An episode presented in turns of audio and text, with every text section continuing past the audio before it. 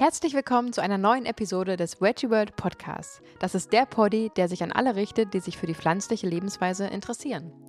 Mein Name ist Juju. Und mein Name ist Fabi. Gemeinsam sind wir vegan gesund mit Grund und sind sehr, sehr froh, heute deine Ohren zu haben, um diese wundervolle Podcast-Folge, in der es um Fleisch und Eier geht und wie wir sie ersetzen, mit dir gemeinsam zu zelebrieren.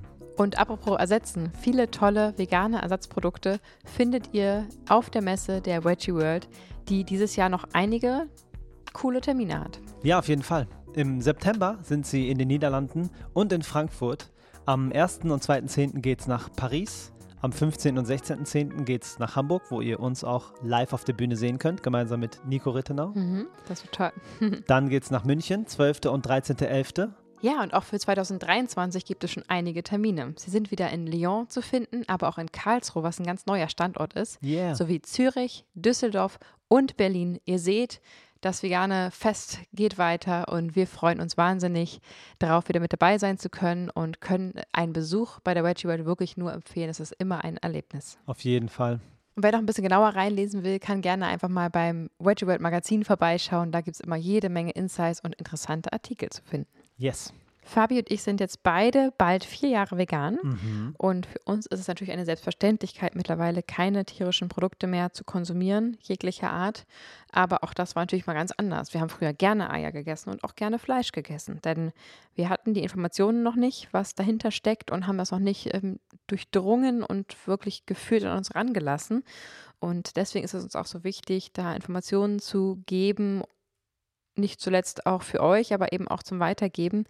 Denn das Leid der Tiere ist ein stilles Leid. Und wir versuchen den Tieren hier eine Stimme zu geben und ein bisschen darüber zu berichten, was hinter dem Eierkonsum eigentlich wirklich steckt. Die Liste der vorgeschobenen Gründe, weswegen Eierkonsum gar nicht schlimm ist, ist total lang. Ich glaube, die meisten Menschen denken immer noch, dass Eier gesund sind und dass die Hühner sowieso Eier legen, so wie ich es mein Leben lang gedacht habe. Ich habe mir keine Sekunde darüber Gedanken gemacht, wie der Prozess vonstatten geht und warum das Huhn ein Ei legt. Und dem wollen wir heute gerne mal auf den Grund gehen. Ja, denn die romantische Vorstellung, dass man mit so einem Körbchen durch den Hühnerstall flaniert und Mhm. einfach die Eier am Morgen einsammelt, die sowieso gelegt werden und man ihn quasi damit den Stall netterweise aufräumt, das ist leider ganz und gar nicht so, weil wenn man mal genau hinschaut, gibt es ja ein Ursprungshuhn, also so wie das Huhn wirklich in der Natur damals gelebt hat, das Huhn, was eben noch nicht überzüchtet wurde vom Menschen, das hat damals 10 bis 40 Eier im Jahr ausgebrütet.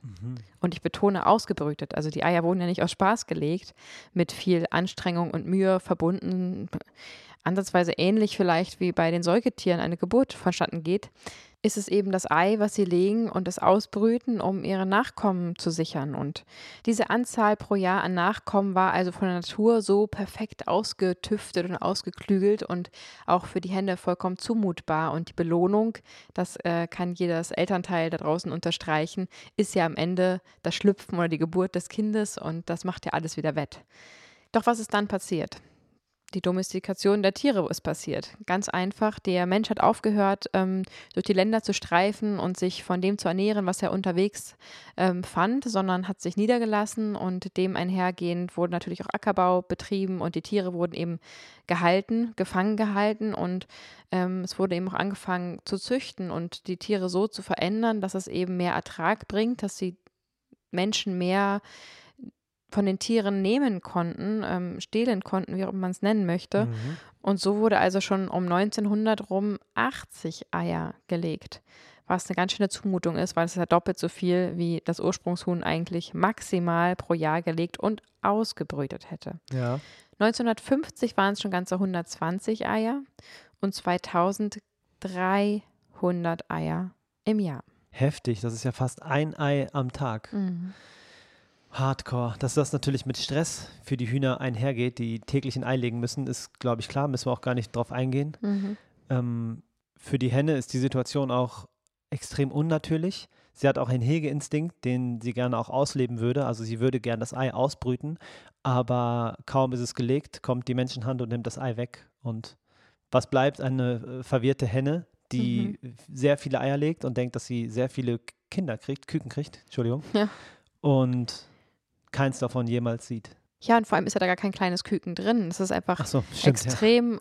unnatürlich für das Huhn täglich ein Ei legen zu müssen und einfach nichts selbst davon zu haben, außer dass es ähm, eine extreme Belastung für den Körper ist. Mhm. Also, man muss sich mal vorstellen, die Henne, die ja eigentlich für 10 bis 40 Eier im Jahr gedacht ist, produziert jetzt also fast täglich ein Ei und braucht pro Ei etwa 3 Gramm Kalzium, weil allein die Schale extrem kalziumhaltig ist. Mhm.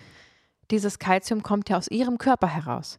Und sie schafft einfach nicht genug Kalzium aufzunehmen, um diese Menge an Kalzium abzudecken. Selbst wenn es zugefüttert wird, schafft es nicht mehr, das zu kompensieren. Und was passiert mit einem Kalziummangel?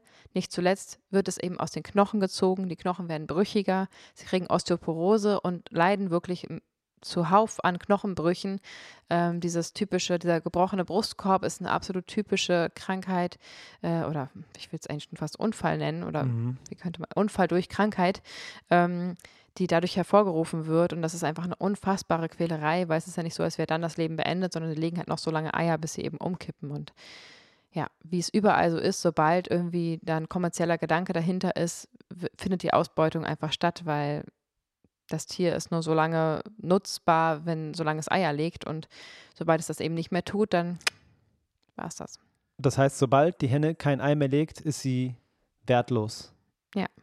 Ja, das ist heftig, weil es einfach nur als Ding gesehen wird und es so eine große Distanz zwischen Henne und Menschen gibt, dass es bei nicht funktionieren, wie so ein Auto, stelle ich mir das gerade vor. Es funktioniert nicht mehr und ja, dann auf den Schrottplatz damit. Oder halt, wie es bei dem Tier ist, auf den Teller damit. Ja, das ist ja das große Problem der Kommerzialisierung der Nutztiere, die überall herrscht. Sobald sie keinen Mhm. Ertrag mehr bringen, werden sie äh, getötet. Ja, ausgetauscht. Ja. Und wie lange leben solche Zuchthennen durchschnittlich?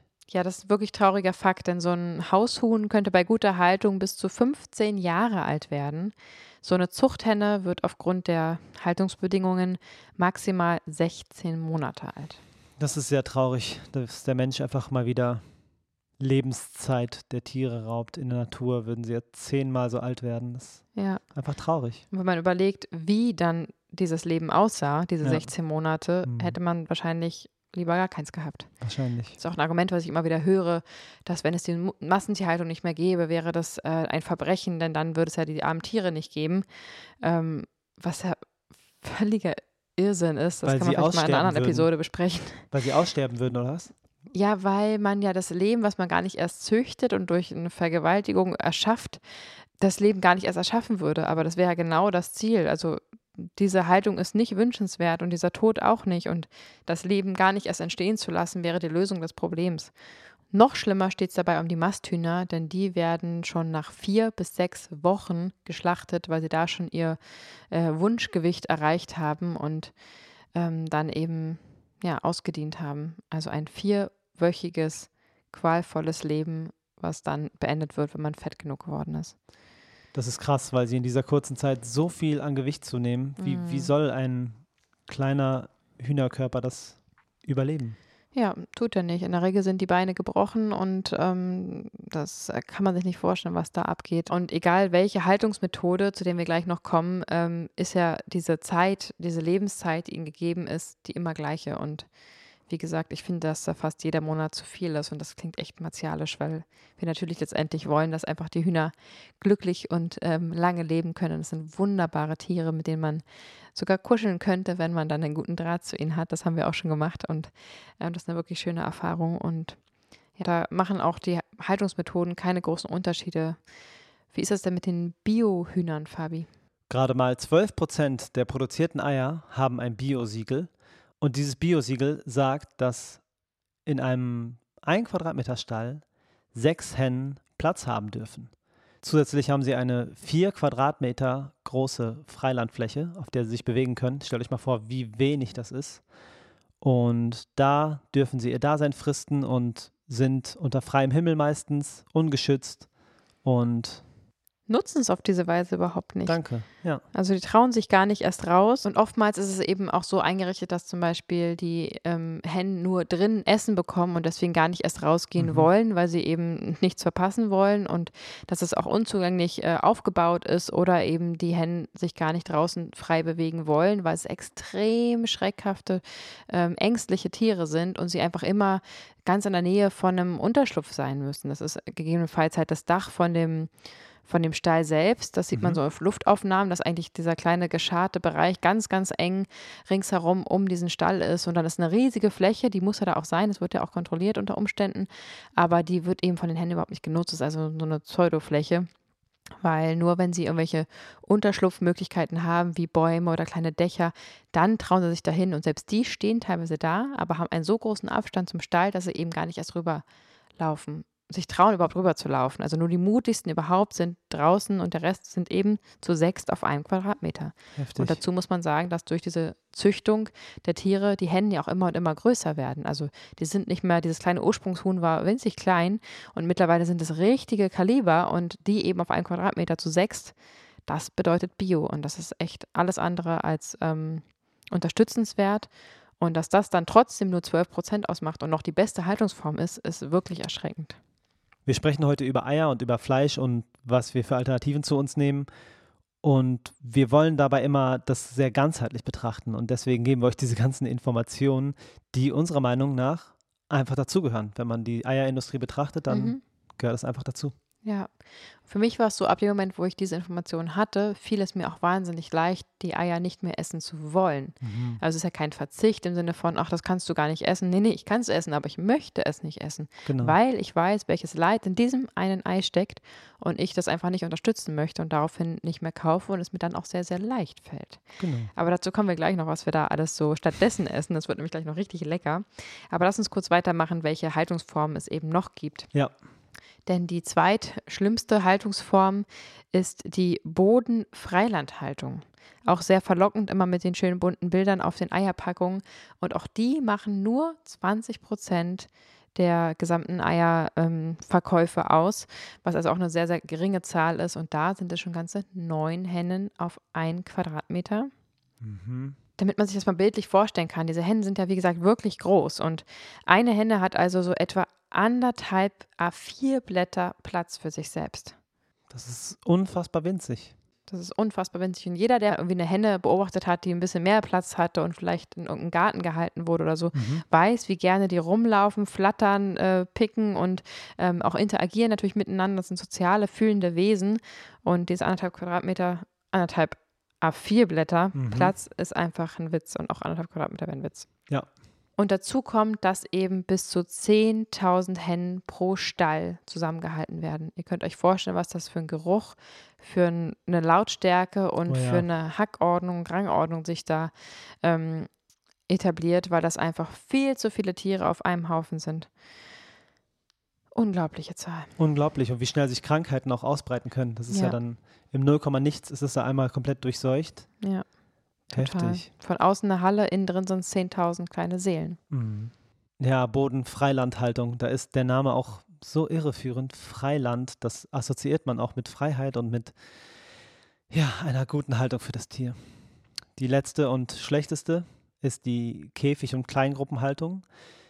In dieser werden 13 Hennen pro Quadratmeter gehalten, was ähm, so langsam wirklich lächerlich ist, weil wie soll die Henne gesunde Eier legen, wenn die äußeren Umstände so krass sind und das Tier Stress und Angst und allem ausgesetzt ist, ständiger Panik und Überlebensangst und das, wie soll das funktionieren? Das, das kann kein gesundes Lebensmittel am Ende rauskommen. Hier sind es runtergerechnet, ein A4-Blatt pro Henne und 10.000 Hennen pro Stall.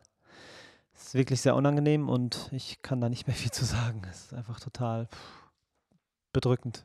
Ja, absolut. Normalerweise in der Wildnis ähm, leben Hennen so maximal zu 50.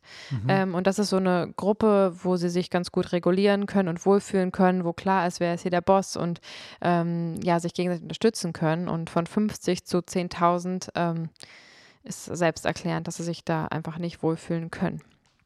Natürlich hat der schlaue Mensch eine Lösung gefunden, wenn die Tiere sich gegenseitig mit ihren spitzen Schnäbel angreifen, dann hat der Mensch sich überlegt, die Schnäbel einfach zu kopieren und sie abzuschneiden. Das ist vom Gefühl etwa so, als würde man unsere Nase abschneiden. Grundsätzlich ist das Abschneiden der Schnäbel gesetzlich verboten, aber natürlich gibt es Sonderregelungen, damit man das umgehen kann. Und bei Küken wird es pro forma gemacht. Also die Küken werden geboren und die werden direkt abgeschnitten, damit sie gar nicht erst in die Situation kommen, irgendwelche Regelungen einhalten zu müssen. Ja, und da sind wir wieder herzlich willkommen in Deutschland beim Tierschutz, wo ich mir denke, also da gibt es dann Regelungen, die festlegen, dass man eben ähm, das nicht pro forma machen darf. Ja. Aber äh, es ist kein Geheimnis, dass jede Bäuerin, jeden, jeder Bauer ähm, an diese Sonderregelung rankommt, sich die Erlaubnis einholen kann, die Schnäbel eben abschneiden zu dürfen und das dann natürlich auch anwendet. Und dafür ist das Gesetz einfach dann hinfällig. Und das ist wirklich sehr verwerflich und dass es überhaupt notwendig ist, ähm, den Hühnern die Schnäbel zu stutzen, damit sie sich nicht gegenseitig hacken und ihre Federn ausreißen, was sie dennoch mit ihren Stumpfen teilweise tun, ähm, zeigt ja schon, wie krass es ist, weil diese Hennen sind eigentlich wundervolle, friedliche Wesen und haben, würden das nie tun, wenn sie nicht müssten und nicht ähm, ja, sich teilweise gegenseitig auffressen müssten, weil sie einfach in so martialischen Bedingungen gehalten werden, dass sie dazu auf einmal dann doch in der Lage sind. Ja, ist verrückt. Der Mensch hat die Situation erschaffen und behandelt dann die Symptome, anstatt mhm. die grundsätzliche Ursache zu behandeln. Ja. Ist halt so schade. Außerdem kommt natürlich dazu auch, dass sie eben ohne diesen ähm, richtigen Schnabel ihr eigenes Gefieder nicht gut pflegen können und natürlich auch das Futter nicht gut aufpicken können, weil ja. der Schnabel hat ja einen Grund, dass er da ist. Also das ist wirklich traurig. Eine gängige Methode ähm, bei der Käfighaltung ist leider auch, dass ähm, nachts mehrfach oder eben auch die ganze Nacht über das Licht angelassen wird, damit eben die Hennen denken, dass es Tag ist und sie einfach mehr fressen, mehr produzieren. Und äh, gerade in der Mast ist das eine ganz gängige Methode, einfach mehr Essen in die Tiere reinzukriegen, weil sie gar nicht erst zur Ruhe kommen und ständig am Futtern sind. Und wir reden ja auffälligerweise gerade die ganze Zeit über ähm, die Hennen, die äh, die Eier natürlich legen, sprich alle männlichen Hühner, also alle Hähne, sind natürlich überflüssig. Also das sind 45 Millionen männliche Küken allein in Deutschland, die im Jahr ähm, ja, dem Tod geweiht sind, weil sie eben gar nicht zu gebrauchen sind. Weil die Hennen legen die Eier und die Hähne, da braucht man echt nur verdammt wenige. Und ähm, dass das natürlich auch martialisch ist, da aufgrund des Geschlechts irgendwie 45 Millionen Lebewesen zu töten jährlich für den Eierkonsum. Ähm, ja, ist einfach eine Industrie, die wir nicht mehr unterstützen wollen und deswegen auch keine Eier mehr essen. Was aber nicht heißt, dass wir den Geschmack von Eiern nicht mochten und nicht bis heute mögen würden in der Theorie. Und es gibt auch keinen Grund darauf verzichten zu müssen. Wir haben da ein paar Ideen für euch. Wir unterscheiden für uns in Gerichte, die wir aus Ei sozusagen essen und dann natürlich Gerichte und Rezepte, in denen Ei enthalten ist, wo wir es brauchen für die Bindung oder für etwas in der Art. Und anfangen möchte ich gerne mit dem absoluten Klassiker, das Tofu-Rührei. Das oh, ist einfach, ja. boah, ich bin ein bisschen süchtig danach und es ist so, so schnell gemacht und mit der richtigen Prise Kalanamak, Schwefelsalz, mhm. brauche ich kein Ei mehr. Ja, ich liebe Tofu-Rührei auch extrem und ich glaube, wir müssen direkt mal auf das besagte Kalanamak eingehen, weil ja. das ist eigentlich das Zaubermittel für alle veganen ähm, Versuche, das Ei äh, geschmacklich zu ersetzen. Ja. Denn Kalanamak ist ja ein sogenanntes Schwefelsalz, ähm, ein Schwarzsalz, was aus dem Himalaya-Gebiet ähm, abgebaut wird und was sehr, sehr stark nach Ei schmeckt.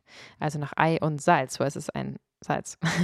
Aber ähm, es riecht leider auch so, das muss man dazu sagen. Oder zum Glück. Ähm, oder zum Glück, ja. Hm. Ähm, auf jeden Fall bringt es an jedes Gericht eine salzige Einote und zwar ordentlich. Mittlerweile sind wir an einem Punkt, wo du in deinem Supermarkt dieses besagte Kalanamak finden kannst. Musst du einfach mal in der Salzabteilung schauen. Es ist meistens schwarz oder violett mhm. und da findest du dein Ei in Salzform. Das ist echt ein absoluter Knaller. Und wenn es nicht genau in dem Supermarkt um deiner Ecke zu finden ist, dann auf jeden Fall in Bio- oder Regioläden. In der Regel mhm. findet man das da auch oder eben zur Not auch im Internet. Äh, kleiner Tipp noch von mir, das ist ja Schwefeldioxid, kann also ausoxidieren. Ähm, das am besten immer einfach äh, verschlossen halten, weil wenn es länger offen steht, dann geht dieser Eigeschmack leider ein bisschen flöten. Das Salzige bleibt übrig, aber das wäre ja super duper schade. Ja, Ein absolut gelingsicheres Rezept könnt ihr auf unserer Instagram-Seite finden, vegan gesund mit Grund. Da müsst ihr euch ein bisschen durchscrollen und da findet ihr ein Tofu-Rezept, was mm, einmal die Woche bei uns gegessen wird. Ja, auf jeden Fall. Die Kinder lieben es, also die größte, die kleine darf es noch nicht essen. Um, und es ist wirklich ein absoluter Renner und es ist wirklich schnell gemacht. Ja, mittlerweile ergänzen wir es sogar manchmal mit ein bisschen Sojajoghurt oder eben einem ähm, weichen Tofu, einem sogenannten Seidentofu. Dann wird es noch so ein bisschen wabbeliger und eiermäßiger. Es ist wirklich fantastisch. Ab und zu habe ich echt noch Lust auf diesen Eiergeschmack und dann mache ich mir super gerne einen Eiersalat. Der schmeckt nämlich richtig, richtig lecker. Auch da haben wir ein Rezept äh, zu und den machen wir aus Vollkornnudeln und Kichererbsen. So ist er auch richtig lecker, ähm, sattmachend und proteinreich. Und dazu kommt eben Sachen wie Mayonnaise und Gürkchen. Ähm, ja, genau, Petersilie aber natürlich auch das besagte Kalanamak-Salz und auch für die Farbe ein bisschen Kurkuma und ein paar Feinheiten. Und dann hat man diesen fantastischen Eiersalat, den wirklich schon einige gekostet haben und mir nicht glauben konnten, dass das kein ja. Ei ist, weil es wirklich so, so, ja. so krass nach Eiersalat schmeckt und mm. schnell geht. Man kann es ziemlich günstig in riesigen Mengen machen und ähm, damit wirklich bei jedem Brunch ähm, überzeugen. Genau, oder was ganz einfach geht, einfach eine Stulle mit veganer Mayo beschmieren, Salatblatt drauf, beziehungsweise erst Kalanamak auf, das, auf die Mayonnaise und dann ein Salatblatt drauf und schon hat man so ein Remouladengefühl. Mhm. Oh, das haut mich richtig vom Hocker. Du hast früher gern so Eibrötchen beim Bäcker gegessen, ne? Ja, ich, was heißt gerne? Es war sozusagen mein täglich Brot im wahrsten Sinne des Wortes. Also Frikadellenbrötchen und Eibrötchen, das war ah, ja, ja, ja. extrem mein Ding, ja, jeden Tag. Okay. Ja. Da hast du dann so Flashbacks. Und das ist auch völlig okay. Es ist ja nichts Schlimmes daran, dass man den Geschmack noch mag. Es geht mhm. einfach darum, das aus ethischen Gründen, mindestens aus diesen Gründen, nicht mehr zu essen. Und natürlich kann man sich diesen Geschmack immer noch auf die Zunge zaubern. Das ist auch ähm, ja, eine tolle Sache. Und es gibt ja mittlerweile auch richtig viele so eine Ersatzprodukte, die einfach auch ähm, ja, wie so ein Rührei darstellen mhm. oder da einfach mal die Augen offen halten. Meistens gibt es im Supermarkt oder eben in besagten Regio- oder Bioläden so eine kleine vegane Abteilung und da gibt es oft ganz schön Tolles zu entdecken. Es gibt viele Pülverchen zum Beispiel, die man irgendwie einfach nur anrühren muss und dann eben ein Rührei daraus erhält und da sind wir auch gespannt, was jetzt die Zukunft noch so bringen wird an Möglichkeiten, ähm, diesen Eigeschmack wieder auf den Teller zu zaubern. Ich liebe es ja auch zu backen und das vegane Backen war für mich zu Anfang schon eine Herausforderung, aber eigentlich mehr im Kopf als im praktischen, weil ich dachte, dass Rezepte damals nur funktioniert haben, weil eben Sahne, Eier, Milch und so mit drin waren, Butter mhm. und dass es nur deswegen so gut funktioniert hat und so gut geschmeckt hat, bis ich eigentlich rausgefunden habe mit der Zeit, dass man einiges wirklich einfach weglassen kann. Mhm. Und anderes eben ziemlich einfach ersetzen kann. Also mittlerweile backe ich mindestens so gut vegan, wie ich davor ähm, unvegan gebacken habe und ähm, kann euch sagen, so schwer ist es wirklich nicht, wenn man sich eben an die Rezepte hält. Und da testen wir auch immer wieder für unsere YouTube-Videos und Instagram-Rezepte ganz viel Verschiedenes aus. Das Ei kann man zum Beispiel bei den Krebs oder Pfannkuchen komplett weglassen. Tudum. Man braucht da jetzt nicht ähm, die Bananen zu matschen oder den Pflaumenmus zu kaufen, sondern einfach weglassen. Natürlich klebt es trotzdem zusammen und es schmeckt ganz fantastisch. Und wenn man äh, ein kleiner Fuchs ist, dann kann man natürlich auch noch eine Prise Kalanamak mit reinmachen, hat eben auch trotzdem so ein bisschen Eigeschmack dabei. Ähm, und so ist es eben auch bei vielen Kuchenarten. Also warum sollte er auseinanderfallen, wenn es doch irgendwie Mehl und Flüssigkeit ist? Ähm, aber es gibt natürlich auch einige Rezepte, wo es eben ähm, praktisch ist, wenn es gut zusammenhält, wie zum Beispiel bei Zucchini-Bratlingen. Ähm, da wäre es ja irgendwie praktisch, ähm, so ein Bindemittel zu haben, damit die nicht auseinanderfallen. Und da verwende ich zum Beispiel super gerne Leinsamen. Weil wenn ich die nicht vorher im Wasser quellen lasse, sondern wirklich einfach in diese eh schon feuchte Mischung mit reingebe und dann so 20 Minuten warte, dann fangen die an so zu schleimen und zu quellen und halten dadurch das Ganze viel, viel besser zusammen. Und ähm, dazu vielleicht noch eine Prise Mehl oder Haferflocken und dann hat man eine gute Grundmasse, um leckere Zucchini-Bratlinge zum Beispiel auszubacken. Mm. Also da gibt es wirklich Möglichkeiten, Natürlich macht auch so eine Banane was her ähm, an, an Halt. Ähm, vielleicht haben die einen oder anderen schon mal ein leckeres Bananenbrot essen dürfen. Das ist ja wirklich ähm, ohne zusätzliche Süße super lecker und süß, aber hält eben auch gut zusammen und bringt diese gewisse Saftigkeit mit rein. Und da kann man wirklich mit vielen verschiedenen ähm, Methoden ein bisschen rumprobieren und ähm, ja, da vielleicht ein bisschen mutig sein und ähm, im schlimmsten Fall schmeckt es nicht ganz so gut und dann probiert man es neu aus. Also da wirklich ähm, Spaß an der Küche zu entwickeln, macht da Sinn, weil das nicht schwer ist, Eier zu ersetzen, wie ich finde. Genau. Wir geben euch auf jeden Fall den Tipp oder wollen euch ans Herz legen, dass das kreative Ausprobieren extrem Spaß macht und dich auf jeden Fall an dein Ziel bringt. Vielleicht nicht beim ersten Versuch oder beim zweiten, vielleicht ist beim dritten Mal, aber es gibt so viele coole Möglichkeiten, das Ei einfach komplett vom Teller wegzulassen und trotzdem das Ei-Erlebnis, sage ich mal, zu haben. Ja, und wer jetzt trotzdem keine Lust hat, rumzuprobieren, der kann ja auch einfach erprobte Rezepte ausprobieren. Es gibt ja jede Menge tolle vegane Rezepte im Internet oder eben auch wunderbare Kochbücher und Backbücher da mhm. draußen, ähm, wie zum Beispiel von dem Alexander Flor. Der war gerade erst in dem Podcast Studio Vegan, der Podcast von der BKK Pro Vita und berichtet da als He kocht Alex von seinem veganen Vorratsschrank und was er daraus alles zaubern kann. Als erste nachhaltige und veggie-freundliche Krankenkasse unterstützt die BKK Provita die vegane Ernährungsweise, weil sie gesund und nachhaltig ist, wenn man es richtig macht. Wie man Mangel- und Fehlernährung vermeidet, erklärt unterhaltsam und sehr fachkundig der neue Podcast Studio Vegan.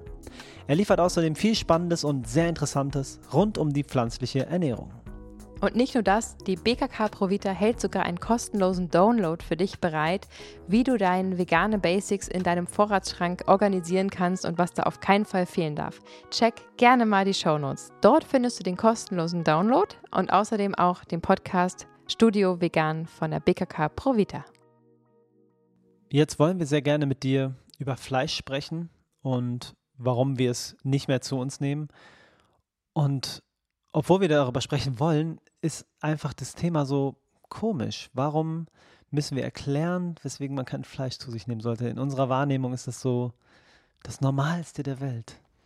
Ja, es ist sehr, sehr weit weg, weil da braucht man ja wirklich nicht mehr so viel Fantasie, sich zu, vorzustellen, dass da viel Tierleid drinstecken muss, weil mhm. es ist mhm. ja ein totes Tier. Also es ist ja kein Lebensmittel, sondern eben ein, ja, ein Kadaver letzten Endes, wenn wir es mal ehrlich aussprechen. Aber natürlich hatten wir dieses Bewusstsein auch nicht immer. Und wir haben früher gerne Fleisch gegessen und hatten das ja eigentlich auch gewusst, dass das Fleisch ist. Aber ja. der Mensch ist ein Verdrängungswesen. Wir sind sehr, sehr gut darin zu verdrängen. Und obwohl wir bestimmte Sachen machen, wissen, machen wir sie trotzdem nicht. Wir machen ja auch nicht jeden Tag Sport, obwohl wir wissen, dass es gut wäre, zum Beispiel. Aber so ein Stück Fleisch ist natürlich viel mehr als irgendwie unser täglicher privater Sport, der uns gut tut oder eben nicht, sondern mhm. da hängt eben ein Lebewesen von ab und das Leben eines Lebewesens, welches leben möchte und in Freiheit leben möchte, genau wie wir. Und ähm, ja, diesen Zusammenhang zu schaffen, das versuchen wir heute ein bisschen ähm, aufzudröseln, um zu schauen, warum es vielleicht doch nicht die beste Idee ist, weiterhin Fleisch zu essen. Die erste Frage, die wir stellen wollen, ist, brauchen wir Fleisch? Das ist die naheliegendste Frage. Die Antwort auf diese Frage lautet natürlich, nein, brauchen wir nicht. Tierisches Protein führte natürlich in der Evolution zu Wachstum und auch zu Wachstum des Gehirns. Aber ob die Hirnleistung dadurch auch verbessert wurde, ist bis heute wissenschaftlich immer noch umstritten. Ja, und selbst wenn, also wenn man überlegt, dass ja zum Beispiel in dieser Zeit eben auch das Feuer entdeckt wurde und Kohlenhydrate zugänglicher gemacht wurden, die mhm. auch enorm wichtig sind für die Hirnleistung, wäre auch, selbst wenn wir davon ausgehen, dass das Fleisch uns dazu gebracht hat, uns weiterzuentwickeln, ist kein Grund, heutzutage Fleisch zu essen. Mhm. Weil worum geht es am Ende? Es geht darum, die Nährstoffe zu sich zu nehmen, die der Körper eben braucht. Und diese Nährstoffe muss man nicht aus dem Fleisch beziehen. Mhm. Heutzutage sind wir so weit entwickelt, dass wir ja auch nicht mehr ähm, in Höhlen leben und dass wir Autos fahren können und dass wir ähm, verhüten können, wenn wir das wollen und uns eben auch aussuchen können, was wir essen möchten. Und das Gute ist ja, dass man heutzutage weiß, welche Nährstoffe der Körper braucht und man sie in Gänze rein ohne Fleisch und tierische Produkte abdecken kann, nur mit pflanzlichen Produkten und vielleicht einem kleinen Tropfen Vitamin B12 dazu. Mhm. Und das alleine zeigt ja, dass es eben heutzutage nicht mehr notwendig ist, auch wenn es das vielleicht früher mal war. Und dazu möchte ich noch kurz mit anmerken, ähm, nur weil wir uns früher geschafft haben, ähm, weiterzuentwickeln und zu überleben, heißt das nicht, dass wir glücklich und gesund waren, heißt es nicht, dass wir alt geworden sind. Evolution bedeutet, dass du geschafft hast, dich fortzupflanzen, bevor du selber gestorben bist. Mhm. Wenn du dann mit 20 ähm, schon an Mangelernährung gestorben bist, aber schon davor ein Kind zur Welt gebracht hast, ist die Evolution schon geglückt. So, und das ist aber ein Lebensmodell, was wir heute nicht mehr unbedingt haben wollen. Also ich würde gerne gesund und älter werden als 20. Und ähm, demzufolge ist das diese Paleo-Ernährung oder dieses, dieses, wie haben wir früher uns ernährt, nichts, wovon wir uns heute ein Beispiel nehmen würden. Ebenso wie wir eben nicht mehr auf ähm, Eseln durch die Gegend reiten. Genau, zumindest nicht in der westlichen modernen Welt. Ja, ja das stimmt. Es gab auch 1967 eine sehr, sehr große durchgeführte Agrarkampagne und die hieß Fleisch ist ein Stück Lebenskraft. Und dieser Satz hat sich natürlich bei vielen Menschen eingebrannt, vor allem die Generationen vor uns. Und damit einher geht natürlich, dass Fleisch direkt mit Energie und mit Notwendigkeit konnotiert wird. Die meisten Menschen glauben bis dato, dass sie ohne Fleisch nicht leben können. Und wir wollen euch gerne ein bisschen ähm, helfen, da nochmal neu drüber nachzudenken.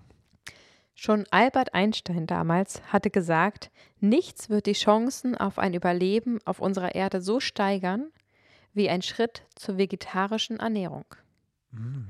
Albert Einstein selbst war Vegetarier, überzeugter und ähm, ja, hat da anscheinend schon äh, gesehen und gewusst, was ähm, heute in aller Munde ist, aber dennoch von den allerwenigsten so gelebt wird. Wenn wir uns mal die Zahlen angucken, freuen wir uns natürlich sehr, dass die VeganerInnen und die Vegetarier immer, immer mehr werden und dass wir mhm. schnell wachsen. Aber natürlich der absolute Großteil sind eben die Menschen, die sich omnivor ernähren, also tierische Produkte inklusive Fleisch, mhm. zu sich nehmen. Sehr spannend. Ich habe auch noch einen. Pythagoras sagte, solange Menschen Tiere massakrieren, werden sie sich auch gegenseitig umbringen. Mhm. Ja, ich fühle dieses Zitat auf jeden Fall sehr. Es geht ja im Grunde genommen darum, dass man wahrnimmt und fühlt, dass alle Lebewesen, wir sowie auch die Tiere, mhm. ähm, leben wollen und das Recht haben zu leben. Und wenn man da keinen Unterschied mehr macht und niemanden gewaltvoll angeht oder eben in der modernen Welt dafür bezahlt, dass Tiere für einen geschlachtet oder schlecht gehalten werden und ausgebeutet werden, mhm. dann hat man natürlich eine sehr, sehr friedliche Seele und einen sehr friedlichen Ansatz zu leben. Und so ein Mensch ist natürlich sehr weit weg davon, ähm, auch anderen Menschen etwas anzutun. Und von daher finde ich das ein sehr schönes ähm, Zitat. Und es ist auch wirklich was, was sich in meinem Leben enorm verändert hat, dass ich dieses latent schlechte Gewissen, was ich eben, wir haben gerade schon gesagt, wir sind Verdrängungsmeister, immer trotzdem in mir getragen habe als omnivorer Mensch, dass ich das in dem Moment, wo ich gesagt habe, ich bin jetzt eine Veganerin und ich höre jetzt auf, damit andere Tiere für mich leiden zu lassen, wie verpufft war. Und ja. ähm, das fühlt sich wunder, wunderschön an, mit diesem reinen Gewissen wirklich und ernsthaft tiefer und besser schlafen zu können. Nicht nur wegen der tollen Ernährung, sondern einfach auch wegen dem Gewissen zu sagen, wegen mir muss niemand leiden. Und das ist ein wunderschöner Satz, wenn man den wirklich und ehrlich aussprechen darf. Und das ist schon fast der größte Gewinn gewesen für mich so als persönliche ähm, Veränderung durch den veganen Umstieg. Wegen mir muss niemand leiden. Ist schön, ja. Fühlt sich gut an. Ich habe das noch nie so ausgesprochen, so aktiv. Ja, das ähm, ja, kann man ja auch mal ausprobieren. das ist gut, fühlt sich super an. Klar ist natürlich, dass in Deutschland viel zu viel Fleisch konsumiert wird. Der Durchschnittsdeutsche ähm, konsumiert 60 Kilogramm Fleisch im Jahr, mhm. ähm, was der Wahnsinn ist. Und natürlich sind da Leute wie wir ja gar nicht mit einbezogen. Die maximale Empfehlung der DGE liegt bei 30 Kilogramm Fleisch. Also das ist einfach das Doppelte von dem, was maximal empfohlen wird. Und ganze 2,4 Millionen Menschen sterben jährlich wegen zu hohem Fleischkonsum. Das ist also echt kein Witz.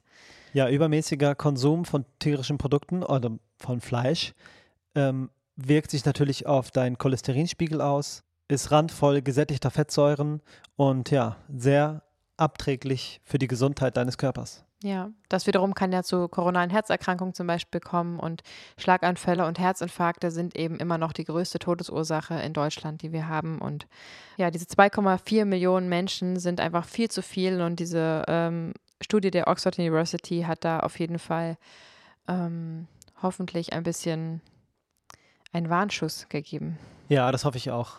Sicherlich ist dir schon mal zu Ohren gekommen, dass der CO2-Ausstoß, der durch die Massentierhaltung generiert wird, den größten Teil des weltweiten CO2-Ausstoßes, der ja wiederum den Klimawandel massiv befeuert, ausmacht. Sprich, andersrum gesagt, wenn man aufhört, die Massentierhaltung zu befeuern und zu finanzieren durch den Einkauf von tierischen Lebensmitteln, kann man aktiv dazu beitragen, dass dieser CO2 Betrag sinkt und wir der Umwelt auf diese Weise etwas Gutes tun und den Klimawandel so verlangsamen. Dass es unfassbar uneffektiv ist. Nehmen wir mal das Beispiel Kuh, äh, einer Kuh Unmengen an Lebensmitteln zuzuführen, um am Ende dann ein kleines Stück Fleisch daraus zu erhalten. Das steht einfach überhaupt nicht im Verhältnis. Würde man aufhören, für alle Tiere die Lebensmittel anzubauen, dann hätte man die gesamte Fläche Afrikas zur freien Verfügung. Aber dann kommt direkt ein Argument. Mhm. Wenn doch die ganze Fläche dann am Start ist, Mhm. reicht diese Fläche, um alle Menschen zu versorgen mit Nahrung? Nein, das wäre viel zu viel. Auf jeden Fall würde das natürlich locker reichen, um den Mhm. Menschen direkt die Nahrung zu geben. In dem Moment, wie ich, ich sage jetzt mal, den Mais esse und es nicht zu Tonnen an, an die Kuh verfütter, äh, werde ich natürlich direkt satt und das ist einfach ein Verhältnis von 1 zu 1. Mhm. Und das natürlich spart enorme Ressourcen. Sprich, von, wenn wir bei der Fläche von Afrika bleiben, würde ein gewisser Teil für uns verwendet werden und ein riesiger Teil würde frei werden. Und was kann damit passieren? Er kann Mhm. verwalden, er kann verweiden, er kann äh, wieder der Natur zurückgegeben werden, was unbedingt notwendig schön, ist. ja. Und ähm, das würde das globale Hungerproblem auf der Welt lösen und den Klimawandel massiv verlangsamen. Schön. Eine sehr, sehr große Aussage und ich finde es schön, dass du sie so groß vorgetragen hast. Ja, danke. genau. Vielleicht noch eine letzte Zahl, die ich ähm, dir mitgeben will, die du vielleicht auch mal weitererzählen kannst, um das zu verbildlichen. Wenn man auch nur ein Kilo Rinderfleisch produziert, dann wird so viel Methan ausgestoßen, dass man damit theoretisch 1000 Kilometer Auto fahren könnte und das gleichsetzen kann mit deren CO2-Ausstoß. Also ein Kilo Rindfleisch gleich 1000 Kilometer Autofahren. Und da ist ja das Leid des Tieres, also der ethische Aspekt, noch gar nicht inbegriffen. Ja, die Massentierhaltung ist einfach ein sehr respekt- und würdeloser Umgang von Tieren und Fleischkonsum ist einfach ethisch nicht vertretbar, moralisch sowieso nicht. Es gibt ein Argument für, für den Fleischkonsum, das heißt, der Mensch hat schon immer Fleisch gegessen und die, die hohe Proteinmenge macht besonders gut satt und das ist aber leider nicht mehr tragbar, vor allem nicht im Jahr 2022, wo wir wissen, dass der Protein- und Nährstoffbedarf ganz einfach mit einer ganzheitlichen veganen Ernährung gedeckt werden kann.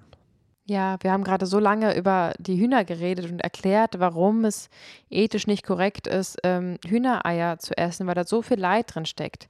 Dass ein Tier, was nur dafür gezüchtet wurde, und mit Zucht meinen wir ähm, immer eine vorhergehende Zwangsbefruchtung, eine, Ja. eine Vergewaltigung, wenn man so will, ähm, dass es dafür gezüchtet wird, dann herangezogen wird, ähm, im Stall gehalten in der Regel, um Fleisch anzusetzen, um dieses Tier dann zu gegebenen Zeitpunkt zu töten, um das Fleisch zu essen, dass das ethisch absolut verwerflich ist, liegt, glaube ich, total auf der Hand. Und das ist auch genau das, wo wir am Anfang so gezögert haben, als wir für die Episode recherchiert haben und dachten, Ja, total. naja, es liegt ja total auf der Hand, aber natürlich muss man sich das eben genauer angucken und nur weil es auf der Hand liegt, heißt das nicht, dass man so handelt und das ging uns ja auch ähm, jahrzehntelang genauso.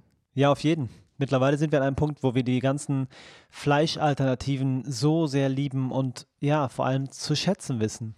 Diese ganzen verschiedenen Konsistenzen und Möglichkeiten, sie in Rezepte einzuflechten, ist einfach endlos lang. Früher Mhm. gab es nur Pute und Rind und weiß ich nicht, Schwein und das war's. Und es ist jetzt total eklig auch darüber zu sprechen. Es ist so verrückt, wie das Bewusstsein in der Hand hat, was ein Mensch eklig findet und was nicht. Das ist verblüffend. Ja, das ist es ja eben. Also manche Menschen, mir zum Beispiel ging es am Anfang so, dass ich gar keinen Fleischersatz essen wollte, weil ich eben so einen so großen Ekel und ein so großes Bewusstsein über das Leid dieser tierischen Produkte aufgebaut hatte, dass ich Mhm. gar nicht diesen Geschmack haben wollte.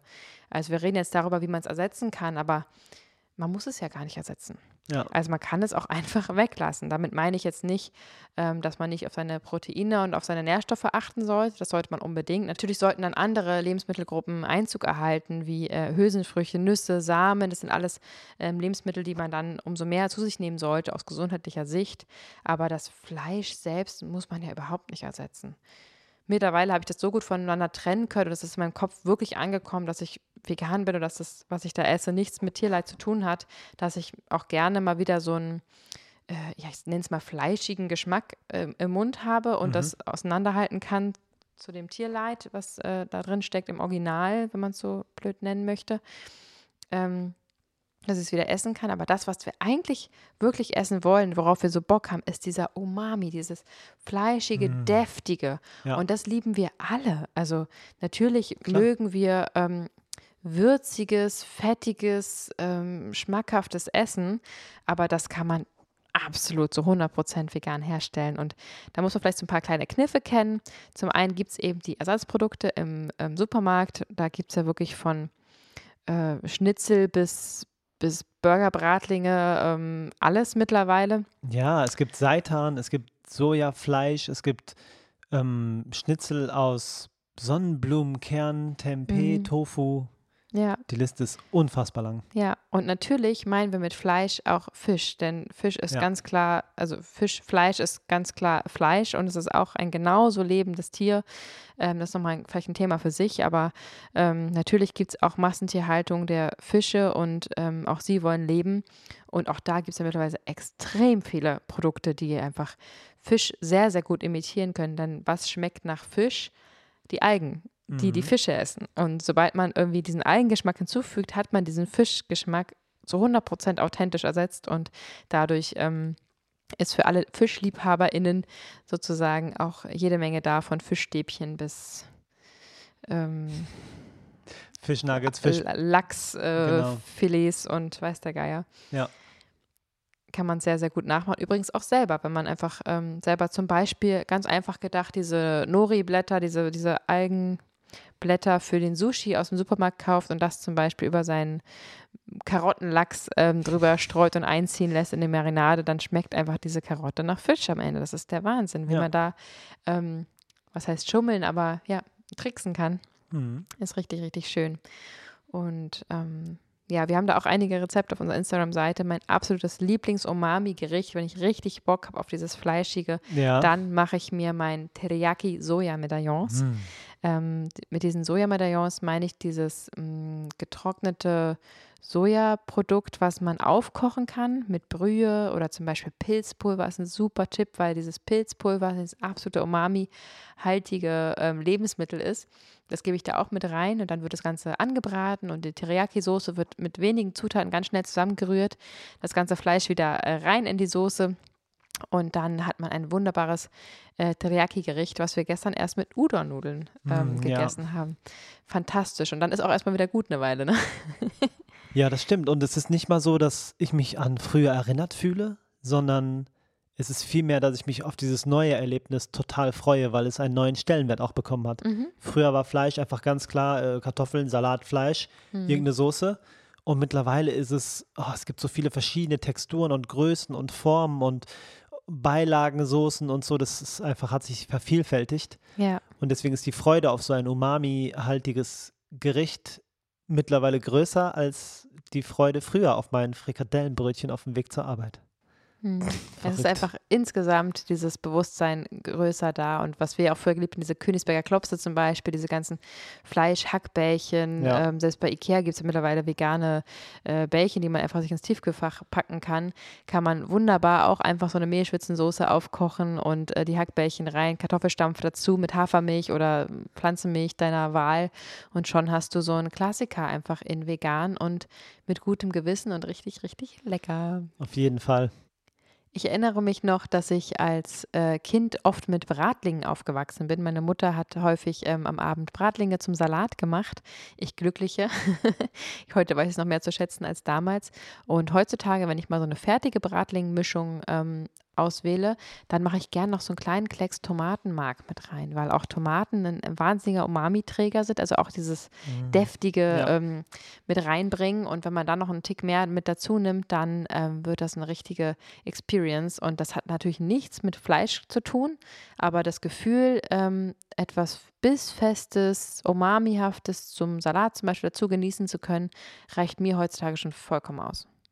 Das war unsere Meinung zu Eiern und Fleisch und das waren auch unsere Alternativen, die wir dir gerne zeigen wollten. Mhm. Wenn dir die Folge gefallen hat, dann lass es uns gerne wissen. Schreib dem Veggie World Podcast eine Bewertung und wir sind sehr gespannt, was ihr so schreibt.